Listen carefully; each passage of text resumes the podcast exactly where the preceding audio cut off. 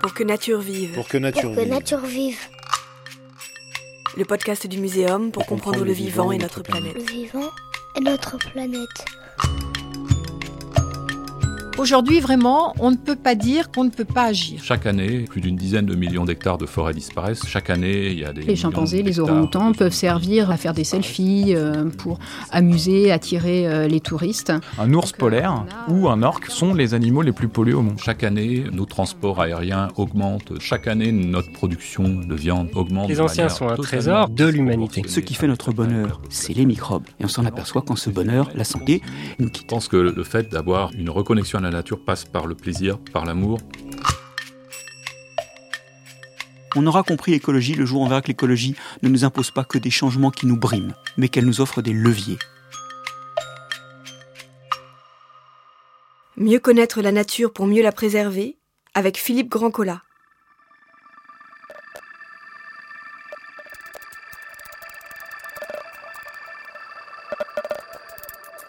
À la fin du film Into the Wild, le protagoniste, isolé en pleine nature, meurt d'avoir ingéré des fleurs empoisonnées. Ou plutôt, il meurt de ne pas avoir reconnu ces fleurs, de les avoir confondues, mal identifiées. En plus d'éviter l'absorption de flores mortelles, la taxonomie est cette science essentielle qui vise à connaître, classer et nommer la nature. Et parmi ses innombrables vertus, elle permet notamment de préserver les espèces rares et pousse à mieux respecter les équilibres du vivant. Mais notre ignorance reste gigantesque. 80% du vivant nous échappe encore et toujours, d'où l'importance de mieux nommer et d'écrire la nature comme va nous l'expliquer notre invité, Philippe Grandcola. Vous êtes systématicien et biologiste de l'évolution, directeur de recherche du CNRS au Muséum national d'histoire naturelle. Bonjour Philippe. Bonjour. Donc pour commencer, vous êtes écologue et spécialiste de taxonomie, c'est cette science qui donne des noms et classe le vivant. Euh, plus qu'être les gardiens de la grande bibliothèque naturelle, en fait, vous avez un rôle de vigie, de lanceur d'alerte, de protecteur et d'agent préservateur du vivant. Est-ce que vous pouvez un peu nous, nous dessiner les contours de votre science? Oui, bien sûr, la taxonomie, en fait, c'est l'art de partager les connaissances sur le vivant. hein. On ne peut pas comprendre, on ne peut pas étudier, on ne peut pas utiliser euh, des entités qu'on ne connaît pas, qu'on ne saurait pas nommer. Donc la taxonomie est cette science qui permet de générer à la fois des noms, des catégories et des classifications, et de partager toutes les connaissances sur l'ensemble du vivant. C'est une science qui est relativement euh, ancienne, on va y revenir euh, dans quelques instants. C'est une science qui est aussi universelle. Il existe un certain nombre de protocoles. Comment est-ce qu'on devient un taxonome? Alors en fait, très souvent, ça relève d'une curiosité pour la diversité. On, se rend compte en fréquentant le vivant à l'occasion d'un travail de terrain ou d'un travail d'ailleurs au laboratoire que ce vivant est incroyablement divers et on est stupéfait, on est frappé par sa diversité. Et on a envie de comprendre l'origine de cette diversité. Donc on compare naturellement des organismes différents, des espèces différentes, des genres différents. Et là, on fait de la biologie comparative euh, finalement sans le savoir dès le début. Et si on est fasciné par cette diversité, qu'on essaie de comprendre son origine, on va aussi se rendre compte à un moment donné que pour comprendre cette origine et, faire des comparaisons qui ont du sens, on est obligé d'avoir une espèce de stratégie d'échantillonnage, hein, comme on pourrait dire, d'aller dans le milieu naturel et de voir ce qui existe réellement, pas seulement ce qui est connu, et puis s'emparer de ce dont on a besoin répondre à des questions. Et là, on se rend compte que les connaissances que l'on est obligé de générer et de fabriquer euh, pour mener ces approches comparatives, on a intérêt à les sauver, à les publier, à les partager avec l'ensemble de la communauté scientifique et de la société. Et c'est alors qu'on est taxonomiste. Alors, le second point est essentiel, ce que vous dites avec la communauté scientifique et euh, la société, au-delà de nous permettre d'élargir considérablement notre vocabulaire et d'être capable de nommer différemment euh, un cacatoès et une perruche. À quoi ça sert de savoir nommer le vivant? Tout simplement euh, parce qu'une partie du vivant euh, va nous importer à un moment donné, parce qu'on s'en nourrit, parce qu'on peut en être victime, parce qu'une partie de ce vivant peut être pathogène ou au contraire euh, peut sauver des vies.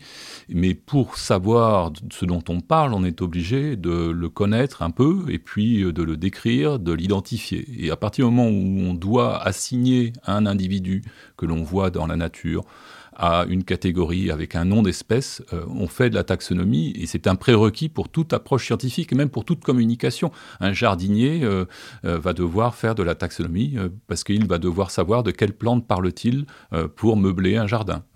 Un, médecin va devoir traiter telle ou telle piqûre d'insecte ou telle ou telle attaque par une plante un petit peu urticante.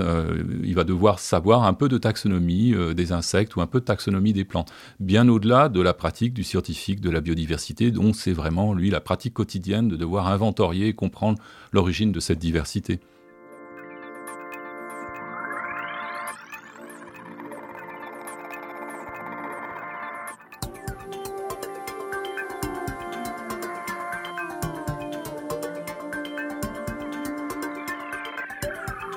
Comme on entend qu'il y a des conséquences très graves si jamais on nomme mal les choses, comment ça se passe pour que euh, vous et vos collègues euh, brésiliens, thaïlandais et que sais-je, vous ayez des, mêmes protocoles et vous parliez bien de la même chose?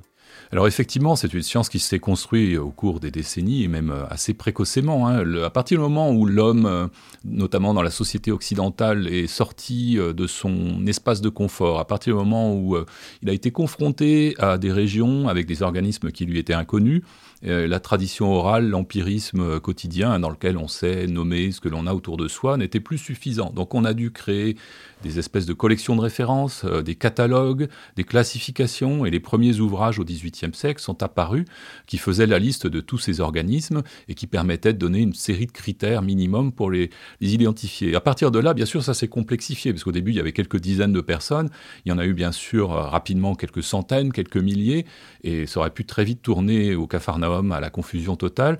Donc il y a eu, dès la fin du XIXe siècle, des règles qui sont apparues avec des codes de nomenclature, donc des séries de règles qui permettent de donner par exemple la priorité d'une description et d'un nom à la première personne qui l'a publié correctement, euh, de manière à ne pas créer des termes qui désigneraient euh, le même euh, organisme vivant avec des noms différents, par exemple. Donc, afin de ne pas créer de cacophonie dans la description et dans la compréhension du vivant.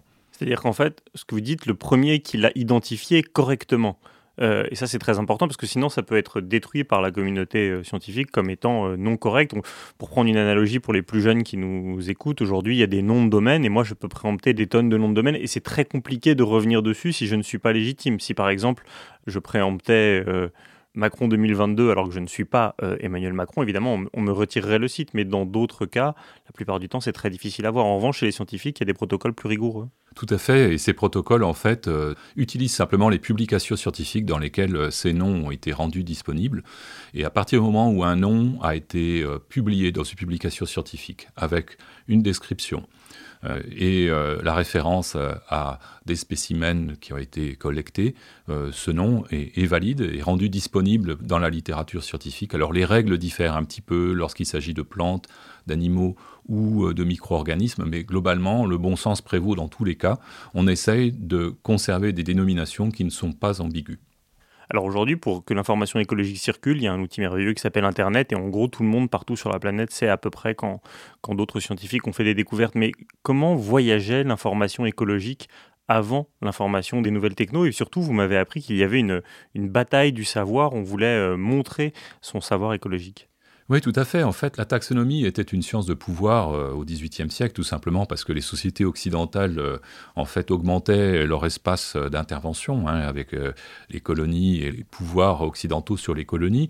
et à partir de là, le fait de posséder une nomenclature correcte, une taxonomie correcte sur des ressources potentielles, des épices, des bois précieux, était une source de pouvoir pour les États qui voulaient tirer parti de ces ressources. Et donc il y avait à l'époque euh, une communauté scientifique qui était très petite, bien sûr, par rapport à la communauté actuelle, mais dans lesquelles en fait ces systèmes se sont organisés petit à petit. Et à partir de là, euh, on est arrivé à euh, quelque chose qui est un peu plus déconnecté du pouvoir début du XXe siècle et un peu plus axé sur la recherche de connaissances proprement dite. C'est-à-dire qu'en fait, le jardin des plantes, avant d'être euh, euh, ce lieu qui abrite le muséum et qui est donc un haut lieu de science, c'était un outil de soft power, quoi, comme on dirait en mauvais français. Oui, tout à fait. D'ailleurs, les deux sont pas toujours incompatibles. Hein. On le voit aujourd'hui, il y a encore des domaines scientifiques dans lesquels euh, il y a des enjeux économiques ou de pouvoir considérables, hein. mais c'était effectivement le cas de la taxonomie, en tout bien, tout honneur d'ailleurs de la part de beaucoup des scientifiques de l'époque et des établissements qui les abritaient.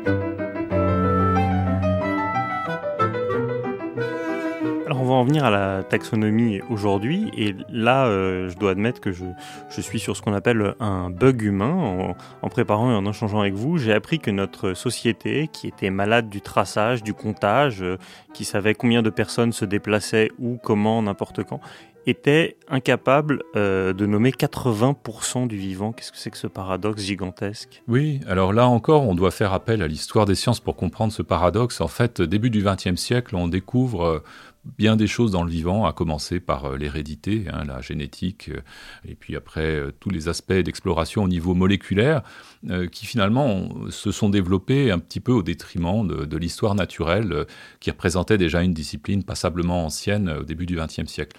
Et cette emphase qui a été mise sur les organismes modèles, sur les mécanismes qui transcendent la diversité, qui sont communs à tous les êtres vivants, a ralenti l'effort d'échantillonnage sur le vivant. Et donc aujourd'hui, euh, comme ces sciences mécanistiques euh, qui étudient le fonctionnement du vivant ont acquis beaucoup de maturité, elles se rendent compte aujourd'hui qu'il faut réinvestir cette diversité. Et de fait, on se trouve aussi dans un moment de crise, hein, puisqu'aujourd'hui on est dans une double crise, crise du changement climatique et crise de la biodiversité. On se rend bien compte des problèmes que cela génère et on se doit donc de réinvestir cette diversité et remarier finalement euh, les approches mécanistiques basées sur les organismes modèles et les approches euh, qui explorent la biodiversité et donc qui doivent échantillonner le vivant et, de facto pratiquer la taxonomie. En fait, ce que vous nous dites, c'est que de façon contre-intuitive, c'est un progrès. Euh, c'est-à-dire, je ne sais qu'une chose, c'est que je ne sais rien. On vient de se rendre compte qu'il nous restait tout ça à découvrir. Est-ce qu'avec les outils que j'évoquais précédemment, une formidable puissance de calcul, on se dit qu'on va pouvoir répertorier euh, tout ce qui nous manque très rapidement ou c'est une utopie? Non, bien sûr, ce sont des outils incroyablement précieux. Aujourd'hui, grâce à l'informatique et, à la biologie moléculaire, on peut explorer très rapidement un certain nombre de connaissances, les mettre à disposition, on peut les partager, on peut aussi partager les avantages qui sont liés à ces connaissances, donc ça permet aussi une approche beaucoup plus éthique euh, des connaissances sur la biodiversité, mais néanmoins il ne faut pas que l'arbre cache la forêt, évidemment, on peut utiliser des algorithmes d'intelligence artificielle pour essayer euh, euh, de réaliser des identifications automatiques sur un certain nombre de photos d'organismes, hein. il y a même déjà des petites applications téléphoniques qui permettent de faire cela sur des flores ou des faunes bien connues, mais évidemment ça ne remplace pas le fait que l'on on se doive de mieux connaître ces 80% restants. Ce que l'on ne connaît pas, on ne pourra pas l'identifier de toute façon, quelles que soient euh, les méthodes sophistiquées dont on dispose. Donc il faut aujourd'hui que l'arbre ne cache pas la forêt. Il faut à la fois les connaissances de base qu'il faut renforcer, rééquilibrer une communauté scientifique vers ces tâches d'exploration, et puis en même temps, il faut euh, bien sûr utiliser des outils que nous procure euh, la technologie, c'est évident.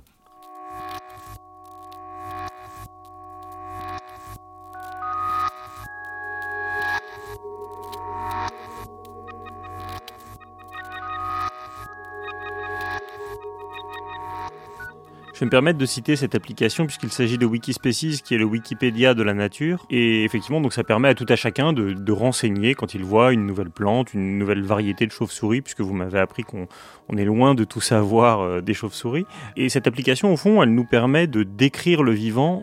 Or, décrire, ça n'est pas connaître. Est-ce que vous pouvez nous expliquer la différence entre ces deux verbes? Oui, bien sûr. La, description, dans son sens le plus littéral, c'est simplement de faire la liste des caractéristiques ou de faire la liste des entités. Et en fait, la connaissance, c'est de les organiser. Et donc d'arriver à comprendre euh, en quoi elles sont différentes, en quoi elles sont similaires, et pourquoi ces différences, pourquoi ces similarités. Et là, en fait, on se rend compte que la taxonomie est fortement dépendante de la biologie de l'évolution. Bien sûr, parce que cette diversité du vivant que l'on a autour de nous, elle a été générée à l'origine par le mécanisme évolutif. Alors la taxonomie est née avant la biologie de l'évolution parce qu'elle était très précoce. Tous les peuples ont des taxonomies. Euh, bon, aujourd'hui, on parle de taxonomie scientifique euh, classique, mais tous les peuples ont des taxonomies euh, vernaculaires. Bien sûr, la biologie de l'évolution, c'est une conception scientifique moderne qui a été clos à, à la moitié du 19e siècle en particulier. Et la biologie de l'évolution, en fait, nous donne un regard sur la taxonomie qui est beaucoup plus euh, subtil, puisqu'elle nous permet de comprendre euh, finalement est-ce que les regroupements d'organismes que l'on fait, par exemple, euh, si je vous parle des insectes ou des mammifères, est-ce que ces regroupements ont un sens au plan scientifique? Est-ce que ce sont de simples facilités de langage, parce que ça rassemble un certain nombre d'organismes qui se ressemblent grossièrement, qui sont confondus et que ça permet de les désigner de manière collective? Ou est-ce que derrière, il y a réellement une histoire de l'évolution qui est prise en compte et finalement ça permet à cette classification, à ces dénominations, d'avoir un sens réellement scientifique. Évidemment, avec l'exemple que vous venez de prendre, on voit bien que tous les insectes euh, ne causent pas le même genre de dégâts, n'ont pas des piqûres euh, euh, aussi létales, d'où l'intérêt de descendre dans une très fine granularité de ce qu'on connaît. J'évoquais ce chiffre fou de on ne connaît que 20% du vivant et donc 80% nous échappe alors vous n'êtes pas futurologue, mais est-ce qu'il est possible de réduire rapidement ces carences? Bien sûr, en fait, aujourd'hui, euh, beaucoup de scientifiques s'y emploient. Euh, les outils dont on parlait, informatiques ou moléculaires, aident beaucoup, mais néanmoins, il y a vraiment besoin d'un rééquilibrage euh, des problématiques scientifiques et de faire que on recrute notamment des jeunes scientifiques qui soient capables d'avoir une connaissance de fond sur un groupe d'organismes et de se consacrer à ce type de tâches. Alors, naturellement, ce type de tâches aujourd'hui, euh, ça peut être des tâches euh, qui ne sont pas forcément faites euh, sans finalité particulière, comme c'était le cas au XVIIIe siècle, mais au contraire, dans la finalité d'une recherche, mais à la fin de cette recherche, plutôt que de garder les données de base dans un tiroir, on les partage grâce à l'informatique, grâce aux collections.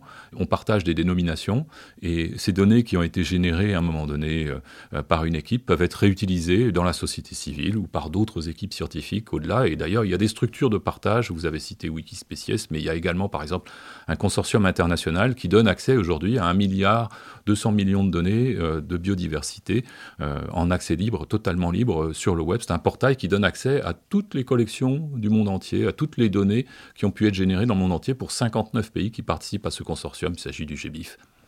Alors ça, c'est pour la bonne nouvelle, c'est qu'on progresse euh, grandement sur le champ de la connaissance. La toute petite mauvaise nouvelle, c'est que malheureusement, on ne nomme pas de toute éternité. C'est-à-dire que des noms qu'on a donnés à des espèces peuvent évoluer parce que euh, vous m'aviez donné une analogie en me disant de la même manière que le code civil prévoit le mariage mais qu'initialement il est prévu entre un homme et une femme, les évolutions sociales, sociétales font qu'il faut introduire le, mariage pour tous. Ça vaut aussi avec le vivant, il y a des nouvelles manières de nommer qui apparaissent? Oui, bien sûr. En fait, il ne faut pas concevoir la taxonomie comme une tâche qui viserait à l'exhaustivité. On a un ensemble qui est fini, euh, qu'on essaye d'inventorier euh, de A à Z et quand on est arrivé à la lettre Z, on est satisfait, on a terminé la tâche. En réalité, la taxonomie, bien sûr, c'est d'inventorier ce qui n'est pas connu, mais c'est également d'arriver à rectifier les contours des groupements d'organismes qu'on a fait par le passé et qui pourraient se trouver euh, modifiés par un état de connaissance meilleur en matière d'évolution. On peut se rendre compte qu'un obscur groupe d'insectes qui portait un nom de famille particulier, en fait, est complètement composite. Hein, et quand on réalise que les relations de parenté entre ces insectes sont différentes, on doit fractionner ce groupe et donc là, on fait appel à des règles dont on parlait tout à l'heure, des règles de nomenclature pour savoir quel va être le groupe qui va conserver le nom d'origine et comment va-t-on euh, rendre disponible un nom pour euh, certains morceaux de ce groupe qu'on veut en séparer. Donc en fait, la connaissance évolue vraiment, elle n'est pas stable, elle n'est pas seulement incrémentale, hein. on ne rajoute pas seulement des items nouveaux, on va aussi changer les relations entre les items de cette connaissance.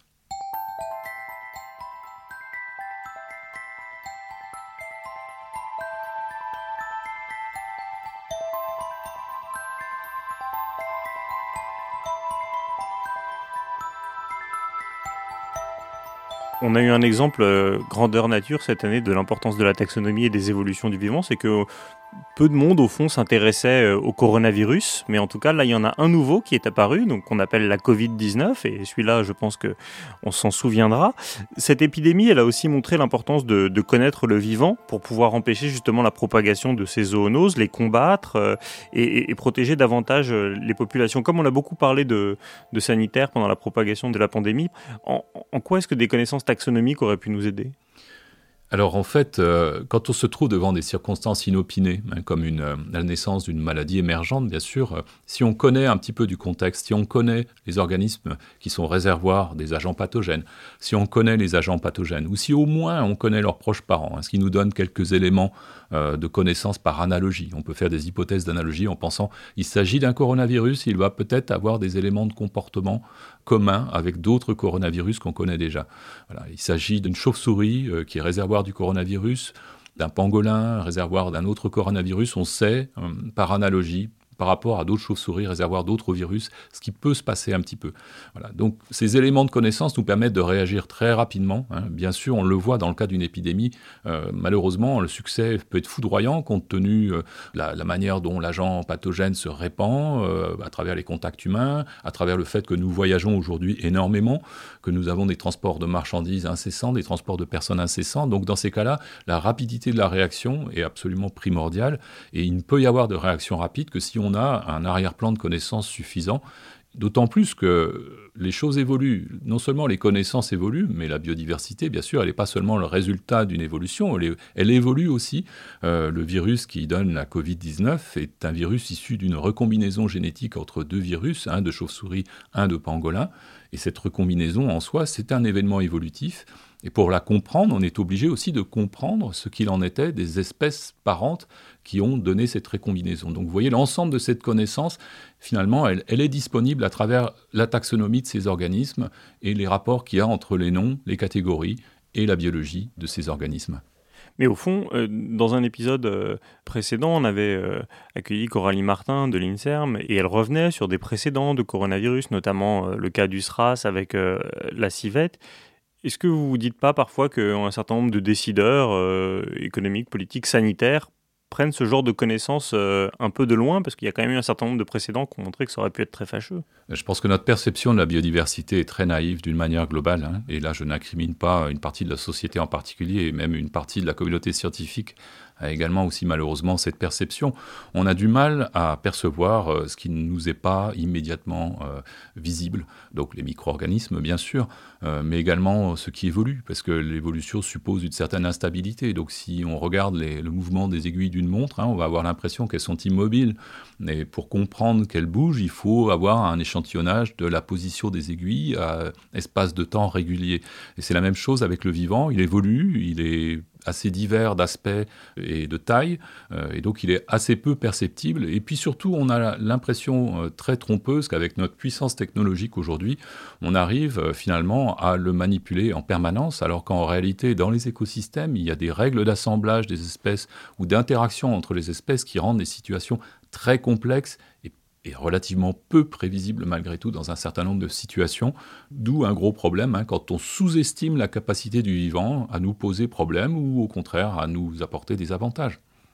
Oui, le, vivant évolue et le drame, c'est que le genre humain le fait beaucoup évoluer. Pour revenir sur la Covid-19, il s'agit donc d'une zoonose qui a été euh, répandue par des pangolins et des chauves-souris elles-mêmes euh, expulsées de leur habitat euh, naturel forestier. Et au fond, notre rapport à l'équilibre du vivant a des conséquences désastreuses. Et quand on voit la gestion actuelle, notamment de gigantesques complexes forestiers qui vous tiennent à cœur, on n'est pas encore revenu. Non, tout à fait. Hein. D'autant plus que, contrairement à une idée reçue, en fait, euh, les dégradations euh, s'accentuent. Hein. On n'est pas dans un système euh, qui est stable depuis le début de l'essor industriel ou même depuis la fin de la Seconde Guerre mondiale. On est dans un système où chaque année, plus d'une dizaine de millions d'hectares de forêts disparaissent. chaque année, il y a des millions d'hectares de zones humides qui disparaissent, qui ne sont plus nécessairement le lieu de maladies tropicales, qui peuvent être aussi des lieux simplement de gestion de la, matière organique et, de l'eau potable. Euh, chaque année, euh, nos transports aériens augmentent d'ampleur. Chaque année, notre production de protéines animales, de viande, augmente de manière totalement disproportionnée avec la taille de la population humaine. Donc l'ensemble de ces phénomènes continue à évoluer de manière extrêmement euh, croissante et ça ne peut que nous inquiéter en regard des points de rupture hein, qui ne sont pas si loin que ça dans la plupart des écosystèmes dans lesquels nous habitons.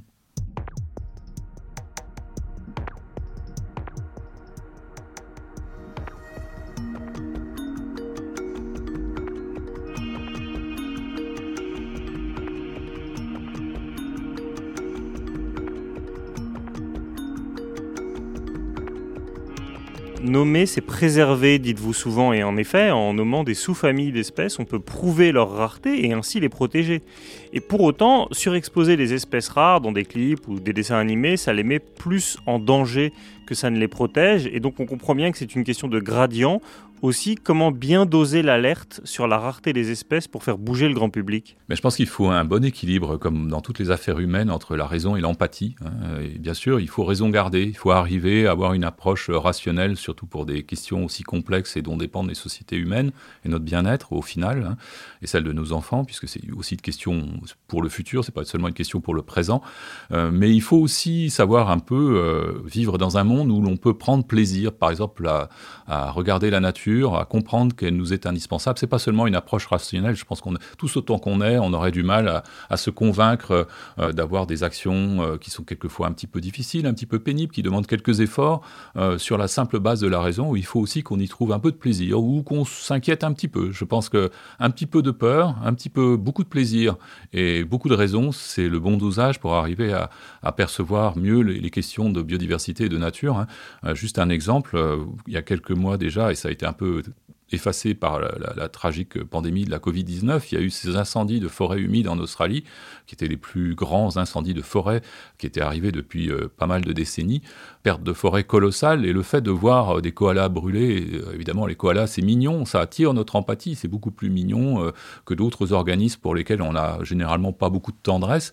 Ça a permis à beaucoup de gens de comprendre le problème, de se documenter, de lire les articles de presse, les articles scientifiques, de vulgarisation et de comprendre le problème, la nature du problème. De la même manière sur le Covid-19, la Covid-19 a permis d'exposer au monde la tragédie du pangolin, qui euh, finalement est un organisme qui ne demanderait qu'à vivre tranquillement dans les forêts tropicales, à jouer son rôle écologique hein, en, en, maîtrisant quelque part les populations d'insectes dont il se nourrit, et le pangolin qui est exposé par l'avidité humaine euh, et par euh, les croyances un peu absurdes sur son rôle dans des pharmacopées.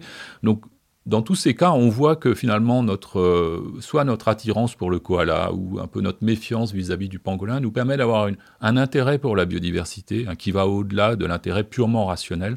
Et je pense que cette combinaison, à partir du moment où elle reste équilibrée, permet aux sociétés de se reconnecter à la nature et de mieux gérer leur rapport à la nature. Rassurément, on peut avoir cet intérêt, pas forcément au pied du mur, parce que dans le cas des pangolins ou des koalas, c'est dans des cas d'extrême crise. Non, bien sûr, hein, l'ensemble de la biodiversité peut nous attirer. Hein. On peut fort bien être charmé d'avoir des insectes qui viennent visiter les fleurs de nos jardins, euh, voilà, ou euh, contempler un paysage et voir euh, la diversité du paysage et comprendre l'essentiel de, la répartition de la biodiversité sur un espace géographique. Ce sont aussi des expériences de tous les jours hein, qu'il faut absolument avoir et, ne pas oublier. Restituer des espaces verts en ville, par exemple, c'est une problématique liée à la biodiversité qui suppose la taxonomie. Encore faut-il savoir quelle plante, quel arbre on va planter. Et euh, planter des espaces verts, ça permet de sauver des vies euh, au moment des canicules.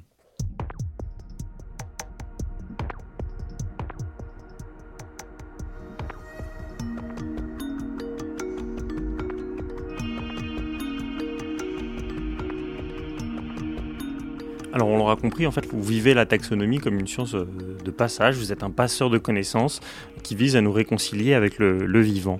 Dans un livre que j'ai lu récemment qui s'appelle Manière d'être vivant, Baptiste Morisot cite des études montrant qu'un adolescent américain peut reconnaître en un seul coup d'œil 1000 logos de marques commerciales différentes. En revanche, il est incapable d'identifier 10 feuilles d'arbres. Il prend le cas d'Américains, mais admettons que les Français ne soient pas nécessairement euh, tellement plus brillants pourquoi est-ce que c'est vraiment crucial de sortir de cette ignorance collective vis-à-vis du, vivant et de la nature et comment faire pour diffuser le plus largement possible les connaissances? Alors effectivement, c'est tragique, ça signe notre déconnexion à la nature, et la reconnexion va passer par, euh, encore une fois, pas seulement par la raison. Hein. On peut évoquer toutes les raisons que l'on vient de mentionner, euh, le fait d'avoir euh, une nourriture adéquate, équilibrée, le fait d'avoir une eau potable, le fait d'avoir un air, un climat acceptable, le fait de ne pas être victime de pathogènes nouveaux dont on favorise l'émergence. Tous ces éléments sont rationnels, on les comprend fort bien, mais pour autant, ça ne nous incline pas toujours euh, vers de meilleurs comportements. Je pense que là encore, euh, le fait d'avoir une reconnexion à la nature passe par le plaisir, par l'amour, quelquefois par la peur aussi, se rendre compte que quelque part, euh, il faut faire attention à un certain nombre d'organismes. Ça ne veut pas dire qu'il y a un risque à les fréquenter, ça veut dire qu'ils peuvent représenter un danger si on se comporte de manière incorrecte. Et là, vraiment, cette reconnexion à la nature est absolument indispensable et malheureusement, elle passe aussi par une transformation assez profonde de notre société. En l'état, on le sait, dans le monde entier, les personnes se concentrent dans les espaces urbains où la biodiversité est passablement absente. Donc il faut à la fois renaturaliser un peu la ville, dans une limite raisonnable bien sûr, et puis peut-être déconcentrer les villes, et puis aussi euh, enseigner. Je pense que l'avenir, ce sont nos enfants bien sûr, et on se doit de leur enseigner la biodiversité. Moi je regrette quelquefois que les programmes d'enseignement n'évoluent pas dans le bon sens de ce point de vue. Oui, c'est vrai qu'après tout, euh, les programmes d'enseignement du vivant ont parfois euh, disparu euh, du collège et du lycée, alors même qu'ils n'ont jamais été aussi présents dans les grands enjeux de société. Comment est-ce que vous expliquez ce paradoxe? Et s'il y a un, décideur des programmes qui nous écoute, qu'est-ce que vous voudriez lui dire? Bah, je voudrais lui dire simplement qu'une société ne marche jamais mieux qu'avec des citoyens informés et responsables. Et pour être informé et responsable, il faut un minimum euh, à la fois de manière de raisonner, mais aussi de connaissances de base, de fondamentaux. Et parmi ces fondamentaux, bah, nous avons le monde qui nous entoure. Le monde qui nous entoure, il n'est pas seulement physique ou chimique, hein, il est aussi euh, vivant, avec tous ces organismes qui nous nourrissent, qui nous abritent, euh, qui nous donnent de l'eau, un climat. Et il faut à tout prix que tous les citoyens en soient conscients aucune société ne pourra fonctionner euh, si cette conscience euh, n'est pas conservée. Dans cet épisode, vous venez d'écouter Philippe Grandcola, systématicien et biologiste de l'évolution, directeur de recherche du CNRS au Muséum national d'histoire naturelle, interviewé par Vincent Hédin. Pour que nature vive, un podcast produit par le Muséum national d'histoire naturelle et création collective, en partenariat avec le ministère de la Transition écologique et le ministère de l'Enseignement supérieur, de la Recherche et de l'Innovation. Pour la réédition du livre Avant que nature meure de Jean Dorst, Robert Barbeau, professeur au Muséum, a écrit une postface intitulée Pour que nature vive, qui a inspiré le titre de ce podcast.